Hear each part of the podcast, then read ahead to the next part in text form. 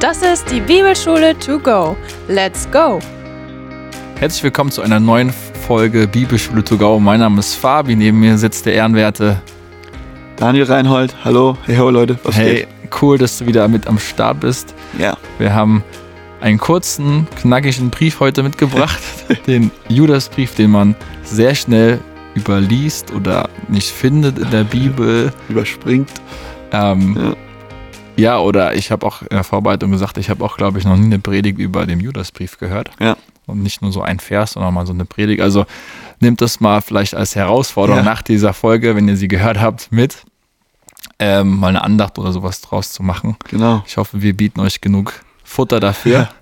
Aber bevor wir tiefer einsteigen, ihr wisst, unsere Vision ist deine Transformation. Mm. Und der Titel lautet für diese Folge Die Spötter und die wahren Pneumatiker. Wir Yo. werden das noch ein bisschen entfalten, was damit gemeint ist, was ja. Judas damit meint. Wir reden heute Fall. über ja, die Verkehrtheit der Perversion und die Herrlichkeit des Gerichts Gottes. Das ist schon heiß. Ja, und heiß gehen wir heiß weiter, wenn wir, ja, wenn wir jetzt vorglühen. Oh, ja. Daniel nimmt uns ein bisschen mit hinein. Ja, genau. Also, natürlich, erster Punkt, wichtig. Judas ist nicht der Jünger, der sich äh, selbst getötet hat und Jesus verraten hat. Das ist nicht der Judas, sondern Judas ist der Halbbruder von Jesus. Er ist einer von zwei Halbbrüdern, die Bücher im Neuen Testament haben, die Briefe geschrieben haben, nämlich Judas und auch Jakobus. Wir haben auch eine Folge gemacht über Jakobus. Und Judas verweist eigentlich auch darauf, dass er der Bruder des Jakobus ist, also dieses Jakobus ist. Also er hängt nicht auf der großen Glocke, dass er der Bruder von Jesus ist, sondern er verweist auf ähm, Jakobus. Auch da wahrscheinlich ein Versuch, auch da demütig zu sein und nicht zu sagen, hey, Jesus ist mein Bruder gewesen. Genau, so das ist dann recht deutlich, wer hier schreibt. Ähm, es ist eigentlich unklar, an wen er genau hm. äh, schreibt, ähm, weil er sehr viel Altes Testament drin hat, weil er sehr viele Verweise darauf hat, ist davon auszugehen, dass die Hörer oder Leser jüdische Christen waren, die das Alte Testament recht gut kannten und deswegen verstanden hätten, was er meint. Aber es ist nicht ganz äh, klar. Ähm, wir haben von 1. Korinther 9,5 die Vermutung, äh, von dem, was Paulus sagt, dass Judas auch äh, mal gereist ist ähm, und deswegen gegebenenfalls dieses, dieser Brief wie ein Rundbrief an diejenigen geht, die er schon mal besucht hat. Mhm. Aber mehr, es gibt da viele Länder, viele Provinzen, die da in Erwägung gezogen werden, ähm, aber man kann jetzt nicht, nichts Genaues dazu sagen. Bei der Datierung, ähm, äh, Fabio und ich haben schon darüber geredet, vielleicht müssen wir eine Folge von äh, 1. und 2. Petrus machen, weil es ein bisschen abhängig ist, von wie man ähm, den zweiten Petrusbrief datiert. Hm. Ähm, denn es gibt viele Parallelen zwischen 2. Petrus und Judas. Und wenn man jetzt davon ausgeht, dass Judas' Brief zuerst geschrieben wurde, weil Petrus davon Sachen nimmt, dann ist Judas' Brief spätestens in 67 geschrieben worden, wahrscheinlich 65. Es gibt auch sogar Vermutungen, dass er schon Mitte der 50er also 55, 56 geschrieben wurde. Also nicht, äh, nicht super alt, gegebenenfalls sogar ziemlich früh. Eine der früheren Briefe dann auch im Neuen Testament sogar. Wenn ja. wir es in den 50er einordnen würden. Genau. Also so viel dazu. Ja, es ist äh, recht easy und auch recht kurz, sind ja nur 25 Verse, glaube ich. Ähm, wofür hat er das geschrieben, äh, Fabi? Nimm uns mal damit rein. Es ist, äh, ihr äh, könnt euch es wahrscheinlich schon erahnen, es ist eigentlich fast immer der Anlass bisher gewesen. Gell?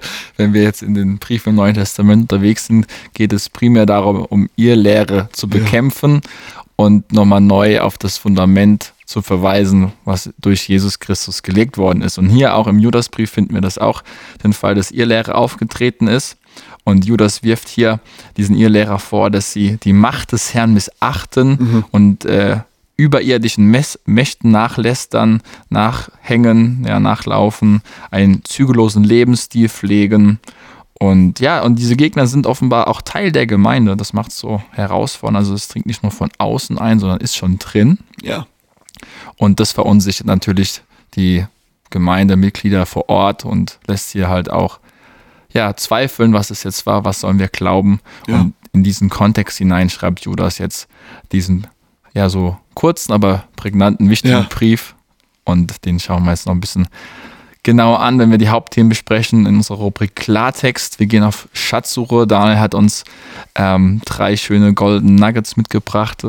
Was Genau. hast du da rausgesucht für uns? Oh, nur Gutes.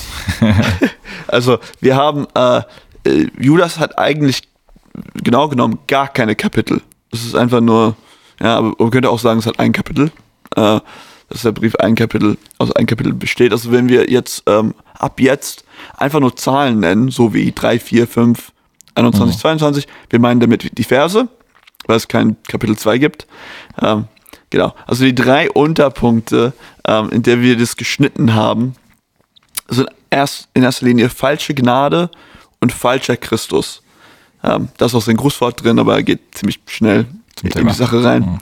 Zweitens geht es da um Rebellion und Gericht.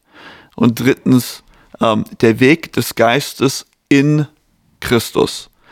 Und somit springen wir direkt in Nummer 1 rein. Das sind die ersten zehn Verse. Falsche Gnade und falscher Christus. Judas betont, ähm, so sehr er die Gläubigen ermutigen will, so fängt er an, ich will euch unbedingt ermutigen, aber es ist essentiell, dass er sie zu dem Thema der Irrlehre unterweist. Ähm, einerseits verbilligen die Irrlehrer die Gnade. Hm, treten sie mit Füßen, ja. Ja, weil sie es als Lizenz nehmen, einfach zu leben, wie sie wollen. Das ist äh, ein Phänomen, was bis heute bleibt. genau. Und sie predigen nicht den wahren Christus. Aber die beiden Sachen gehen eigentlich ein, einher. Du musst erstmal einen falschen Christus predigen, um überhaupt auf den Punkt zu kommen, dass die Gnade einen alles erlaubt. Genau. Ähm, die, die Lehrer hier sind, ich nenne es mal, Vorläufer der Gnosis. Ja, falls wir hier schon unseren Exkursus machen wollen. Machen wir gerne, oder? Ja, ähm, die äh, Gnostiker, das ist ein ähm, Begriff, der ganz besonders im zweiten Jahrhundert äh, sehr bekannt war, aber eigentlich fing das schon zu Zeiten der frühen Gemeinde an.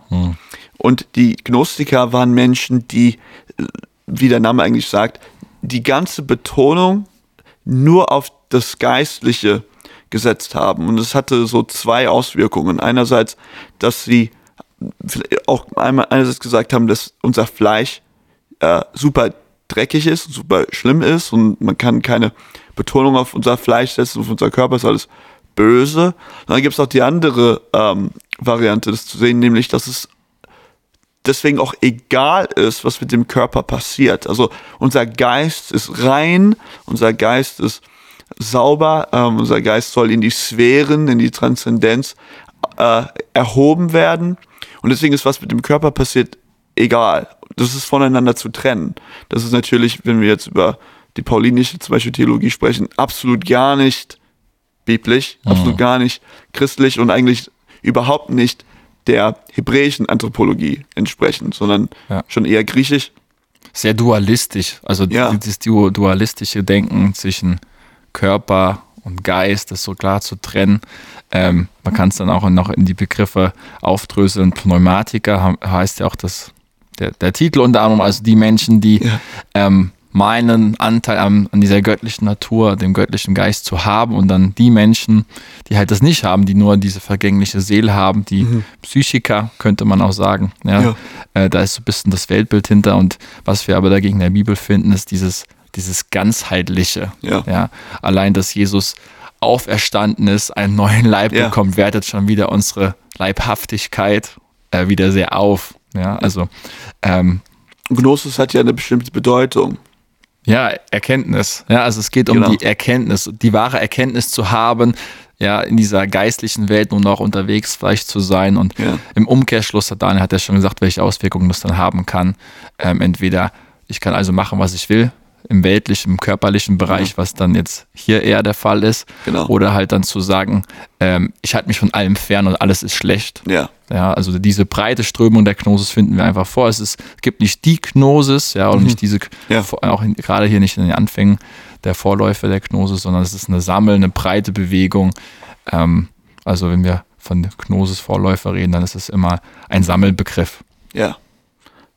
So fängt es direkt an, Leute. Ja? Verse 3 und 4. Genau. Dann in Verse 5 bis 7 gibt, ähm, weil er äh, selbst auch jüdischer Christ ist, wahrscheinlich ein jüdischer Christen schreibt, gibt er ein paar Beispiele dafür aus der Vorgeschichte. Mhm. Der redet einerseits über die un ungläubigen Hebräer, also diejenigen, die aus Ägypten befreit wurden, ähm, ungehorsam waren gegenüber Gott und sich Gottes Gericht auf sich gezogen haben. Dann gibt er ein Beispiel von gefallenen Engeln, die sich gegen Gott widersetzt haben und in den Kerker geschmissen worden sind, jetzt schon festgehalten werden für das Gericht, so laut, laut Judas. Sodom und Gomorra, also ein Beispiel für Zügellosigkeit und Perversion mhm. schlechthin. Und sein Punkt ist, und er bezieht es auf die Irrlehrer, keiner entkommt dem Gericht mhm. für ihre Taten. Jeder ähm, wird gerichtet. Ähm, er sagt auch in diesem Kontext, sie ziehen das Gericht, die, also sie sind eigentlich schon gerichtet. Es wird vorgezogen oder ist schon faktisch ja. da. Ja, voll. Genau. Also so genauso wie wir sagen würden, wir haben einen Vorgeschmack des Königreichs, was schon da ist. Ähm, er, erleben sie in Zukunft ein Gericht, was eigentlich auch schon ausgesprochen worden ist über, über sie. Genau. Dann 8 bis 10, die Irrlehrer lehnen Autorität ab. Ähm, super wichtig, natürlich auch in Bezug auf Judas, Jakobus und die Apostel. Ja, es wird abgelehnt, was sie lehren. Die rechte Lehre wird abgelehnt.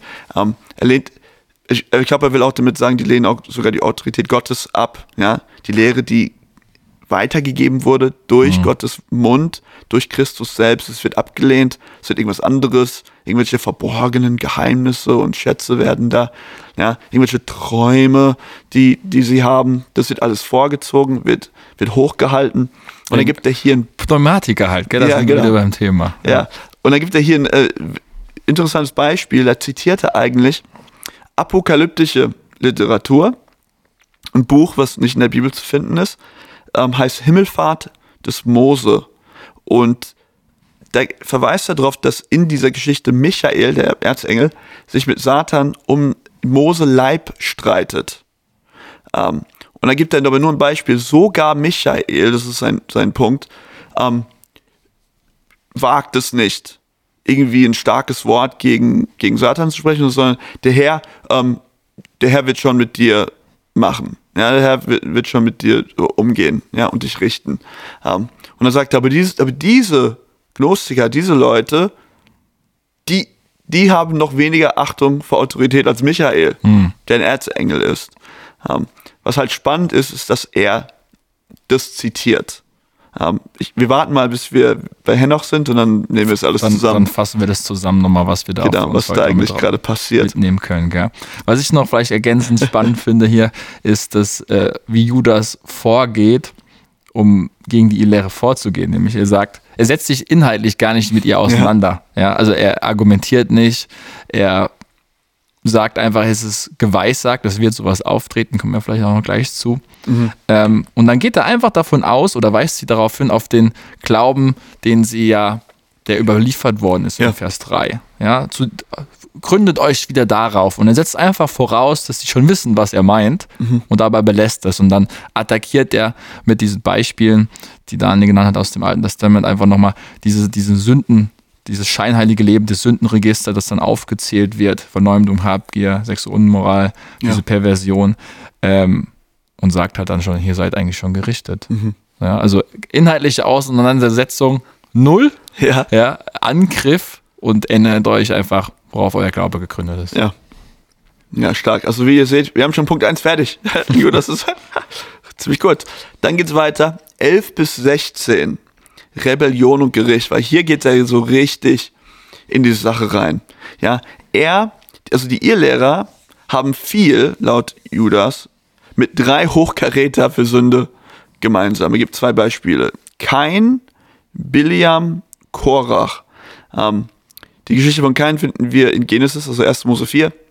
Die Story von Biliam hören wir in Numeri, 4. Mose 22 bis 24. Und äh, Korach in 4. Mose 16. Und äh, ich leite mal ganz kurz für euch ab, was er, was ich denke, die drei ähm, Punkte sind, die hervorgehoben werden. Bei Kain ähm, ist es Eifersucht. Hm. Ja, das sehen wir auch, Eifersucht auf seinen Bruder Abel. Was, wo, wozu führt das? Mord. Ähm, bei Biliam ist es Gier. Er ist bereit, seine prophetische Gabe zu verkaufen, um Gottes Volk ähm, zu verfluchen. Ähm, wozu führt das? Manipulation. Ja, auch des Volkes. Das, also wenn ihr die Geschichte dann auch mal lesen wollt. Das war die Story mit dem Esel. Genau. und dann Korach. Stolz und dann Rebellion. Er wollte nicht, dass Mose und Aaron das Volk leiten. Er stiftet, er ist selbst stolz, er will selbst führen. Er stiftet eine Rebellion an und er zieht 250 Männer mit sich, die alle sterben mit ihm. Äh, und er sagt im Endeffekt, die Sünde, die die Irrlehrer vertreten, ist dem gleichzusetzen. Hm. Sie haben Mord in ihrem Mund, sie manipulieren, sie rebellieren. Ähm, und dass Gottes Gericht genauso hart sie treffen sollte, wie und wird, wie es diesen Menschen ähm, ja ergangen auch, ist. Genau. Ja. Also eigentlich eine Warnung noch zugleich auch an die, die ja. dieser Lehre noch nicht nachfolgen oder noch in der Spanne stehen. Wenn ihr das macht, dann wisst ihr auch, wo es hinführt. Ja. Und, äh, und Judas äh, geht dann weiter ein in 12 und 13 und führt, und das könnt ihr mal selbst lesen, richtig starke Metaphern auf, um zu beschreiben, was für einen Charakter die Irrlehre haben. Und äh, wenn ich das eine Überschrift geben müsste, würde ich sagen, in ihnen ist nichts. Ja, oder, oder heiße großes, Luft und nichts dahinter. Ja, gell? großes Maul, nichts dahinter.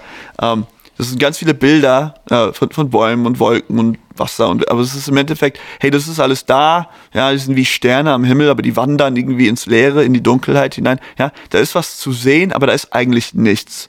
Ja, ein bisschen wie Jesus mit den, äh, mit den weiß gestrichenen Gräbern, wo eigentlich nur tote Gebeine drin sind. Also er sagt, hey, das sieht vom Anschein her, klingt es vielleicht gut, mhm. die Worte klingen vielleicht gut, aber das ist eigentlich alles leeres Geschwätz, so wie Paulus sagen würde. Mhm. Ja, und dann betont er nochmal, aber auch sie werden dem Gericht Gottes nicht entkommen. Ja, äh, 14 und 15. Und da gibt er hier ein, hier ein Zitat, jetzt machen wir mal unser Exkursus zu diesem Thema. Jetzt wird ein anderes apokalyptisches Buch ähm, zitiert, nämlich Henoch, also man nennt es einen äthiopischen Henoch ähm, Buch, Kapitel 1, Vers 9. Da geht es um Gott, der mit seinen Heiligen kommt und richtet und Ordnung bringt, ähm, ist aber auch eigentlich nicht in der Bibel, unsere protestantische Bibel, zu finden. Ähm, also gehen wir mal hier mal drauf ein.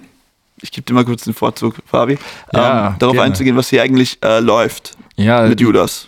Judas verwendet hier ausgiebig, wir haben schon ähm, auch über die Himmelfahrt des Moses gesprochen, apokryphische Literatur. Apokryph heißt einfach verborgen, geheim.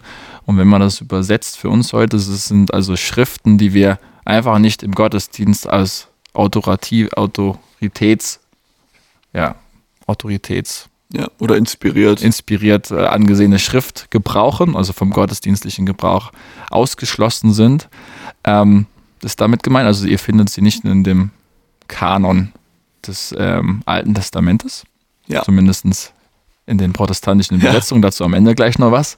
Und dann haben wir aber auch noch die pseudepigraphische jüdische Tradition. Was meint das Pseudepigraph? Das meint, dass eine falsche Verfasserangabe mhm. bewusst gemacht worden ist, also jemand anderem diese Schrift zugeschrieben wird, um einfach ein bisschen mehr Autorität zu ja. haben, was jetzt in diesem Fall hier geschehen ist mit Henoch. Ja, ja Henoch hat wissen der wir, siebte Sohn Adams, also genau, ziemlich lange her. Der auch nicht gestorben ist. Ja, ja also deswegen ist er auch ist vielleicht ein bisschen reizvoller, ihm noch was zuzuschreiben. Genau. Und dann auch die Himmelfahrt des Moses ähm, spricht ja auch schon Wende, davon noch eine Zusatzinformation weiterzugeben. Ja. Ja, also, und das Spannende ist jetzt hier, wie Judas sie diese ja, apokryphischen Texte verwendet. Es ist nämlich so, dass man davon ausgehen kann, dass zum einen die Irrlehrer, aber auch die Adressaten natürlich diese Texte mhm. und diese Bücher kannten. Ja. Und äh, er bezieht sich dann ganz bewusst auf sie und dreht sozusagen dann den Spieß rum. Ja. Ja, um sein, um zum Punkt zu kommen, dass sie zu, ja, zum Überführen, was sie eigentlich ja falsch machen. Also er schlägt sie mit ihren eigenen Waffen dann sinngemäß. Ja. Ähm, und spannend ist natürlich jetzt hier sich noch zu fragen, man, ja, man könnte sich jetzt fragen, wenn, der, wenn diese Bücher Ausschnitte davon, ein Zitat hier in dem Neuen Testament vorkommen, sind sie dann auch inspiriert? Ja. Sollten sie dann auch in die Bibel kommen oder wie ist es dann? ja, zu deuten und einzuordnen. Ähm, uns äh, hilfreich ist es, nur weil etwas zitiert wird, heißt es noch nicht, dass es auch inspiriert wird. Ja. Aber es kann ja trotzdem wahr sein. Und das ist mhm. hier, denke ich, der entscheidende Punkt. Das ist hier hilfreich für die Argumentation, die Judas zieht. Man kann es so ein bisschen vergleichen, wie wenn wir predigen und äh, vielleicht ein, ja, ein Text oder ein Zitat, ein Bild ja. benutzen, ja, als Hilfe dafür, das unseren Punkt, ja. den die Bibel macht, zu untermauern. Ähm, vielleicht ein Zitat aus einem Film, aus einem tagesaktuellen Anlass. Ähm, also es dient der Veranschaulichung, hat aber jetzt nicht an sich auch diese göttliche Inspiration. Ja, es ist eine Veranschaulichung von der Wahrheit, die schon in der Schrift zu finden ist. Und das ist der Punkt, es gibt auch Wahrheit außerhalb ja. Ja, des Christentums oder der Bibel. Es ist nicht alles per se immer böse und schlecht. Ja. ja es ist vielleicht dann, wie in diesem Fall, pervertiert oder was Gutes ja, erhoben in ja. Gottesstellung. Aber das ist eine, wenn es um den Kurs, vielleicht Exkurs ein bisschen praktischer noch werden zu lassen, die Augen offen zu haben, wenn man ja in der Welt mit offenen Augen einfach rumgeht und zu sehen, es gibt auch Wahrheit, es gibt Gutes ja. in der Welt, woran man auch anknüpfen kann. Es ist nicht immer alles per se ja. schlecht. Ja, genau. Ja. Und Paulus macht es übrigens auch in seiner Rede genau. in Athen, in der Apostelgeschichte, zitiert er einen griechischen Dichter. Ähm, nur, dass es nicht hier der Einzelfall ist.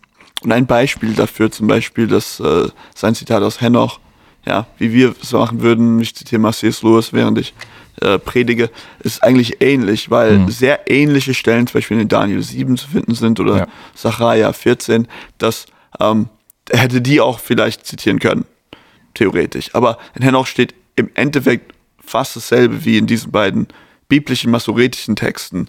Ähm, und deswegen ist es auch wie eine Veranschaulichung und ich glaube auch, es ist vielleicht ein bisschen eine Vermutung, es ist ein bisschen, hey, die, die, die Gnostiker, die Irrlehrer, die benutzen diese Bücher und es oder ich glaube, der will damit sagen, guck mal, ich kann die Bücher auch benutzen und ich kann nicht sagen, was sie wirklich sagen. Ja, also die benutzen nur, nur nicht mal diese Schriften richtig. Ja, weil wenn, dann würden sie sich unterordnen, so wie Michael. Und wenn, dann würden sie aufs Gericht Gottes gucken, wie bei Henoch angesagt. Tun genau. sie aber nicht. Ja. ja. Also hört nicht auf sie. Ja, und das ist gerade der Punkt, der auch, was der Inhalt dieses Zitates jetzt im Händebrüß ist, es geht ja um das Gericht. Ja. Und das ist ja gerade der Punkt, den Judas machen will. Hey, ihr seid schon gerichtet ja. als ihr Lehrer. Genau. genau. Ja, und äh, diese AT-Apokryphen sind eben nicht bei uns in der protestantischen Bibel. Luther hat sie nicht aufgenommen. Mhm. Äh, dagegen hat dann die katholische Kirche sie in der Gegenreformation bestätigt und sie als verbindlich anerkannt. Und deswegen kommt es auch vor, dass diese Bücher, also AT-Apokryphen, also, ja. ähm, wie zum Beispiel die Makkabäerbriefe und mhm. vieles, vieles mehr, ähm, in der Einheitsübersetzung auftauchen. Ja. Markiert sind, aber auftauchen. Genau. Und man kann die lesen. Und man schlimm. kann die lesen, ja. ja. Aber wir werden nicht von ihnen predigen. Nicht von ihnen predigen und diese Unterscheidung äh, ist einfach auch wichtig für uns. Genau. Ja. ja. So, so viel dazu. Kleiner außerbiblischer ja. Exkurs zu diesen Zitaten, genau. Äh, Schlusswort, Vers 16 zu Teil 2. Ähm, gibt er nochmal eine kleine Beschreibung, ich sage das mit anderen Worten, sagt er, was die Irrlehrer kennzeichnet, ist, dass sie nie bei sich selbst, sondern immer nur beim anderen die Fehler finden. Sie sind stolz, überheblich und besserwisserig. Ja, das heißt, die reißen ihr Maul auf über andere, schwätzen über andere, ja.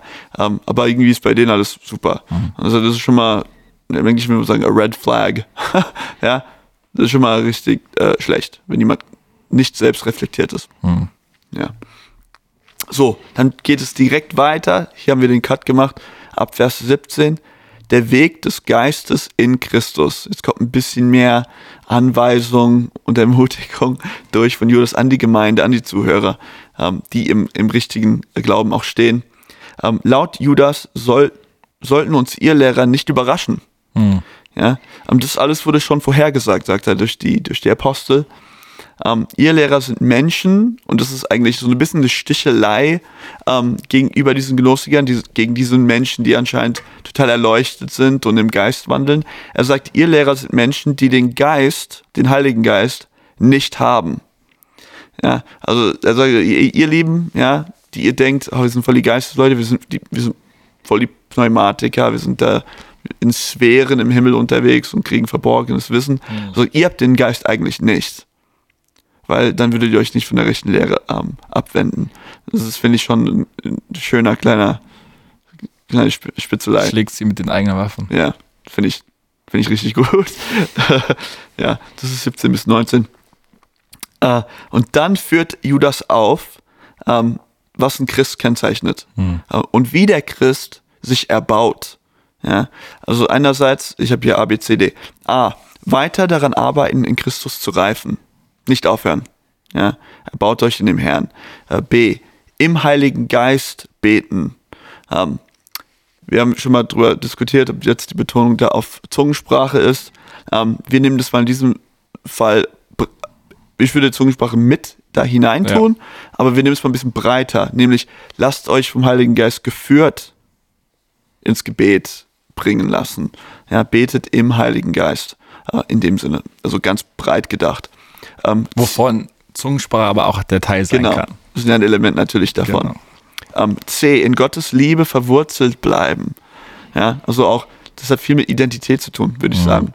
Ähm, D, unsere Hoffnung auf Jesu Wiederkehr und Rettung setzen. Also das sind Verse 20 bis 21 insgesamt. Ja, also zur, zu seiner Wiederkunft schauen, Hoffnung darin haben, wissen, dass wir gerettet werden. Endgültig gerettet werden. Ist immer ein, ein großer Punkt. Also ihr könnt diese Nummer anhören und für euch selbst auch aufschreiben. Genau. Äh, 22 bis 23. In Barmherzigkeit und Eifer sollen wir uns darum bemühen, Menschen zu retten. Erstmal einander, dann Außenstehende, dann gegebenenfalls sogar die Irrlehrer, aber mit großer Vorsicht und großem Selbstschutz und ja, so nicht da, also es ist äh, interessant, ja, also man soll nicht selbst dabei draufgehen, Hm. Jeden da zu helfen und, Also es und gibt zu eine retten. Grenze. Ja, genau. Und, äh, und dann kommt sein Schlussgruß, aber eigentlich ist sein Schlussgruß, man nennt das ähm, eigentlich Doxologie, ist eigentlich Lobpreis an Gott, der Retter ist und Christus, der der Herr ist. Ähm, ich weiß nicht, ob wir das vorlesen wollen, das können wir später vorlesen. Lesen wir noch gleich vor. Wir haben da nämlich noch ein bisschen was Genau. zu sagen, glaube ich. Gell? Aber es ist ein super, ähm, ja, obwohl Judah, ja, also wie gesagt, ja, es hat noch niemand darüber gepredigt. Also man könnte 17 bis 25, ja, auf jeden Fall predigen und sagen, hey, vier, vier Punkte Predigt, tu diese vier Sachen, um dich in deinem Glauben zu erbauen. Mhm. Total gut. Ja.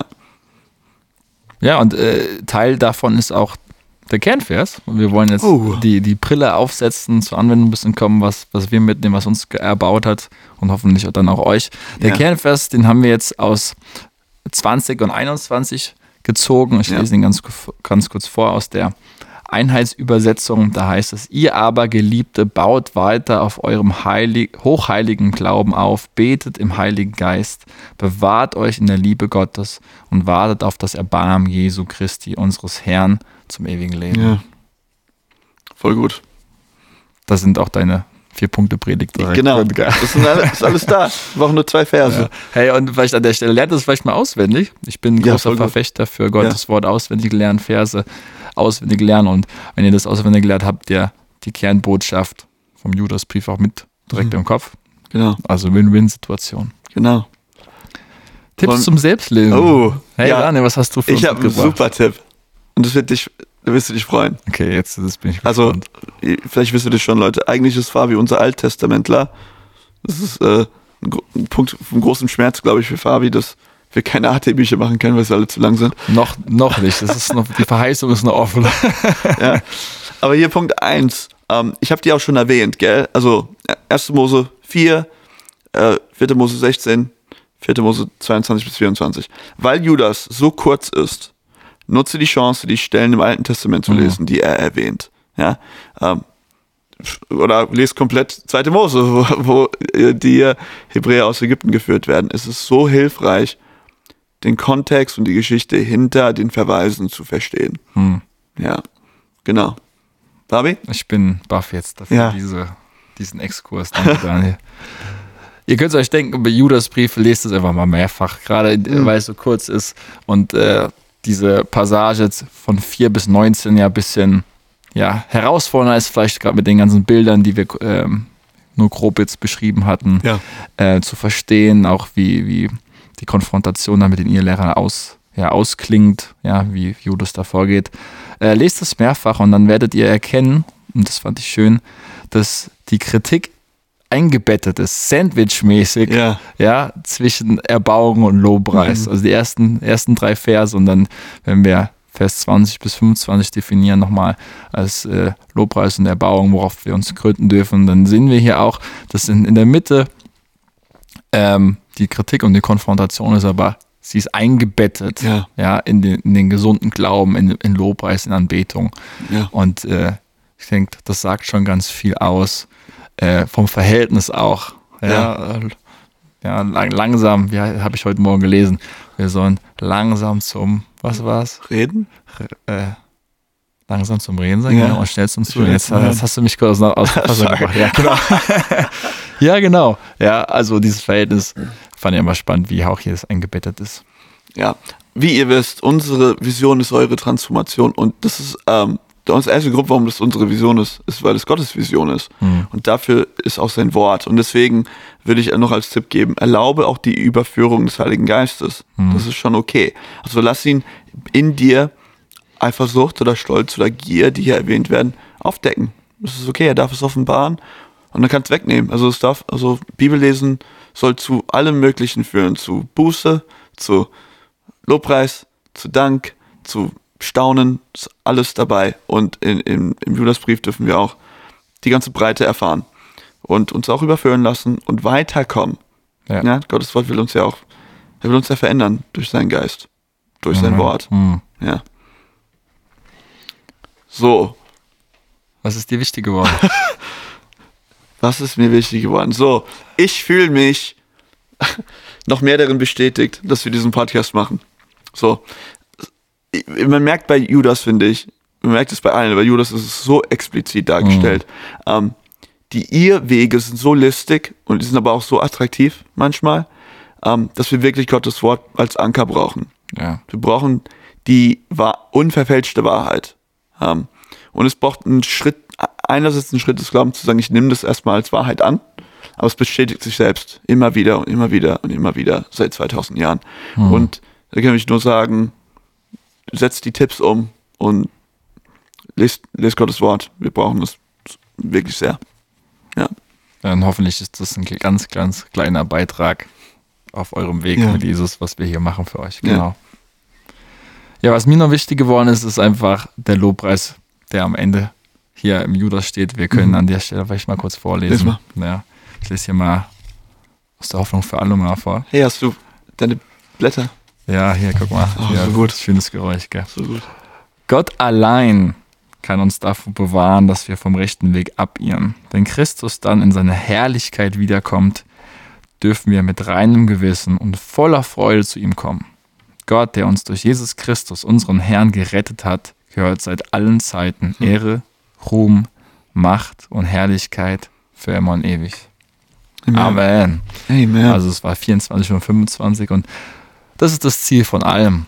Ja. Ich sage ganz bewusst von allem, es ist das Ziel nicht nur von der Theologie, es ist nicht nur das Ziel von Bibellesung, es ist das Ziel von unserem ganzen Leben. Mhm.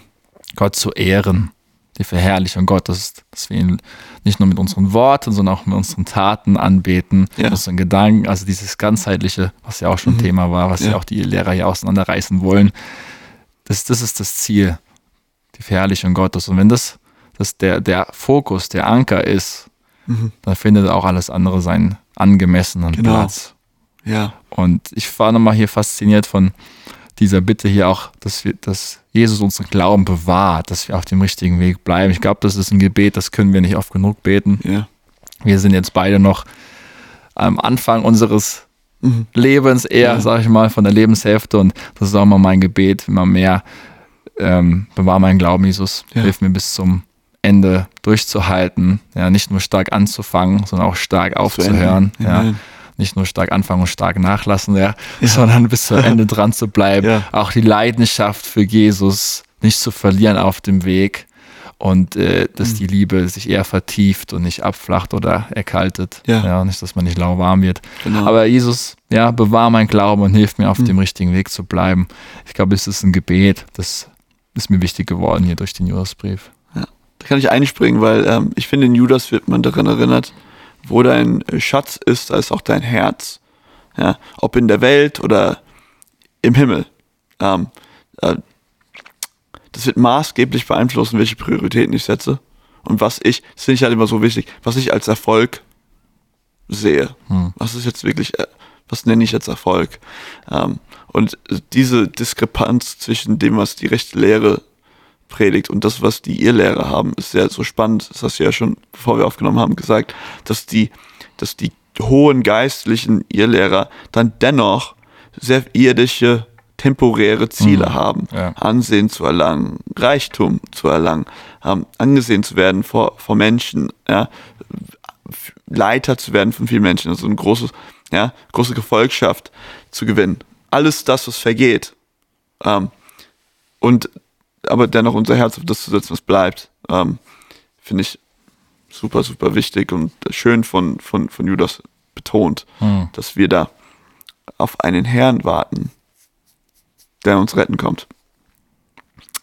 Hast du noch irgendwas? Ja, ich habe noch ähm, zu Vers, Vers 3, wir, haben, wir haben, machen das doch jetzt länger als gedacht. Oder? Ja, schön. Äh, zu Vers 3 einfach noch zu, dieser, ja. zu diesem Gedanken, dass, ähm, für, dass wir für den überlieferten Glauben, was in unserem Fall ja jetzt die Bibel, das Neue Testament mit dem Alten Testament gemeinsam äh, beinhaltet, ein, einstehen sollen und dafür kämpfen. Mhm.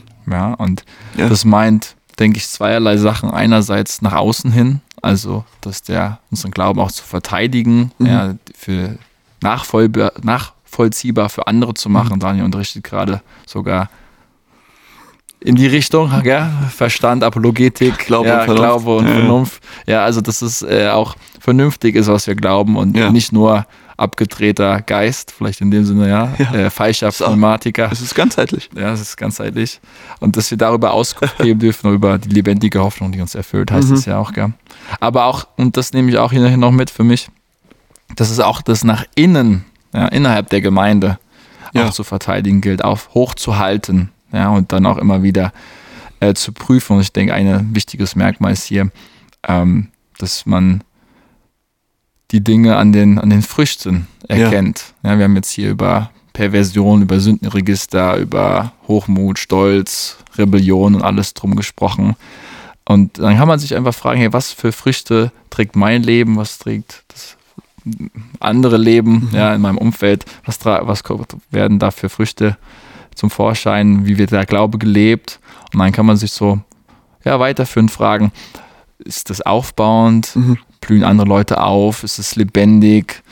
Wird hier die Bibel hochgeachtet? Auch äh, die Ethik, ja, also ja. wie ich mein Leben gestalte, mhm. angemessen ja. auch gelebt, ja. Oder fällt mir dann eher auf, dass äh, ich mit Menschen in Kontakt bin, die immer wieder verletzen, die mich abschrecken, die mich auf Distanz halten, die entmachten, die zügellos leben, maßlos leben. Ja. Ähm, Menschen benutzen, manipulieren. Das ist ja auch alles leider, macht nicht Stopp vor der Gemeinde. Ja, ja? stimmt. Ähm, und da an den Früchten zu erkennen und äh, dann auch zu korrigieren und zu ermahnen, ja. ähm, ist ja ein hohes Gut im Neuen Testament, gerade in den Briefen, die Ermahnung, ja, immer in viel. Liebe. Ja. ja. Äh, man kann das auch ohne Liebe tun und dann ist es keine gute Frucht. Das ist was ja. anderes. das ist was anderes, ja. Ähm, aber ich glaube, das bringt uns zu einem Punkt, den Daniel noch wichtig ist, diese Balance. Oh. Ja. Was ich von Verse 22 und 23 ja. gezogen habe, ja, die machen für mich deutlich, dass die Gemeinde Jesus repräsentieren soll. Ähm, es ist ein Ort, wo Gnade und Wahrheit regiert. Ähm, in Johannes 1,14 sagt Johannes über Jesus, in ihm war die Fülle von Gnade hm. Oder Jesus war voll oder ist voll von Gnade und Wahrheit. Und da habe ich auch reflektiert und gesagt, aber wir sind ja sein Leib. Also sollte die Gemeinde eigentlich ein Ort sein, voller Gnade und Wahrheit. Und die Wahrheit ähm, ändert sich dann auch nicht. Also es ist ja nicht so, dass wir der Gnade willen die Wahrheit verbiegen oder verwässern oder wie auch immer. Mhm. Das bedeutet, dass wir in einer Barmherzigkeit miteinander die Wahrheit sprechen, ja, oder wie Paulus halt sagt, in Liebe und Wahrheit. Ähm, aber das, die Gemeinde sollte ein Ort sein, wo beides zu finden und zu erleben ist. Hm. Ja. Und dazu ermutigt uns Judas, ermutigen wir euch. Ja. ja in, in Gnade und Wahrheit. Ja, oder voll des Geistes im Heiligen Geist beten. Ja. Ähm, Ja. auf das Fundament gegründet sein, um ein paar Schlagwörter nochmal aus dem Julusbrief am Ende aufzugreifen, sich dann auszustrecken, das in sein Leben zu integrieren und das eine Gewohnheit werden zu lassen. Ja. Ja. Das Brief ist richtig gut. Ja, also ich hoffe, wir konnten Richtig dafür gut. ein bisschen Feuer fangen. Ja. Wir freuen uns auf Feedback von eurer Seite. Ja, ähm, empfehlt den Podcast gerne weiter. Also, falls ihr Judas nicht finden könnt. Judas ist also in unseren, unseren Bibeln direkt vor Offenbarung. Nach 3. Johannes. Ja, also es ist leicht, da zu überspringen. Ganz geduldig bleiben. Wenn ihr in Offenbarung seid, ein bisschen zurückblättern, dann findet ihr das schon. also jetzt habt ihr keine Ausrede mehr. ne? Ich schließe noch vielleicht mit einem Fun Fact. Das Alright. ist mir vorher noch nie aufgefallen. Die Familie von Jesus besteht mindestens aus drei Männern, die alle mit dem Anfangsbuchstaben J, J. anfangen. Ja. Jesus, Judas und, Und Jakobus. Jakobus. Hey, ist mir vorher noch nie aufgefallen. Überragend. Ja, überragend. Vielleicht hießen die Schwestern und die anderen Brüder auch so. Jana, ich weiß, was mir für ein Name ist, Ja. einfach mit J. Der Papa wäre ja Josef. Josef? Hey, wow, vielleicht zieht sich das echt Vielleicht durch, haben gell? sie Maria und Josef irgendwie Ja. Ist jetzt noch rein spekulativ coole- natürlich, gell? Ich hoffe, das ist eine coole das Idee gehabt. Ja, hey, danke fürs Zuhören. Wie Ja. gesagt, teilt gerne, lasst Feedback hier ähm, und wir freuen uns von euch zu hören. Ja. Ansonsten wünschen wir euch noch eine gesegnete Woche. Habt noch einen guten Tag von meiner Seite aus Ja, und von Daniel. bis bald be blessed.